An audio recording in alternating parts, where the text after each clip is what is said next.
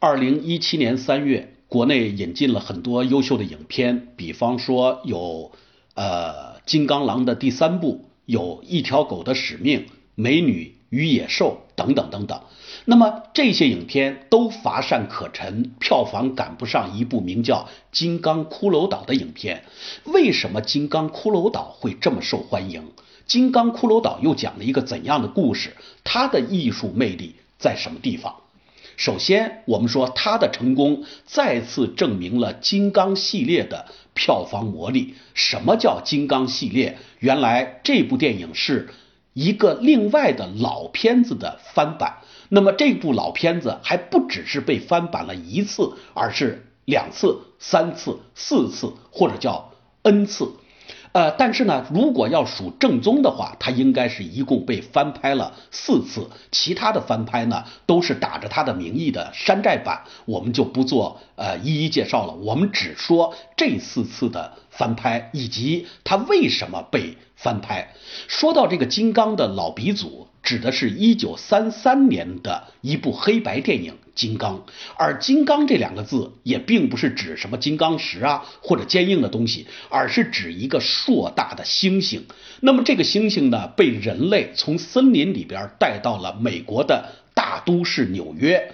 在影片的最后，这个猩猩居然爬上了当时美国纽约最高的建筑——帝国大厦。呃，人类呢就派着这种战斗机呢来向它攻击，向它扫射、开枪。呃，金刚在帝国大厦上非常的生气，一边捶着自己的胸呢，一边拿手呢去呃扇这些所谓的来的俯冲的飞机。呃，偶尔一次呢，他的胳膊伸出去就把这飞机呢一把就给抓住了，然后把它扔向地面。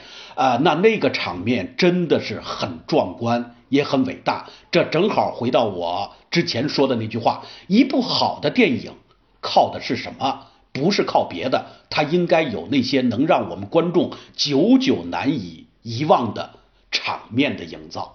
场面，场面是故事发生的地点。我们选一个怎样的地点来让观众感觉到这场戏拍得很妙？这是需要经过一番思索，需要经过一番设计的。既然帝国大厦是美国纽约的最高建筑，而我们这个最高建筑上又爬上了这么一只硕大的猩猩，而人类的这些飞机在它面前呢，就像是小蚂蚁一样，它呢又进行了一番激烈的战斗。那对于当时正处于经济危机时期、心情很压抑的美国观众来说，去看这样的电影。在电影院里边，两个小时左右的时间，他们会感到一种愉悦，感到一种麻醉，感到一种刺激。所以呢，这部电影在一九三三年获得了巨大的成功。那么，很多时候我们讲到电影史，讲到电影史上一些著名的影片，《金刚》这部电影都是不可或缺的。也正。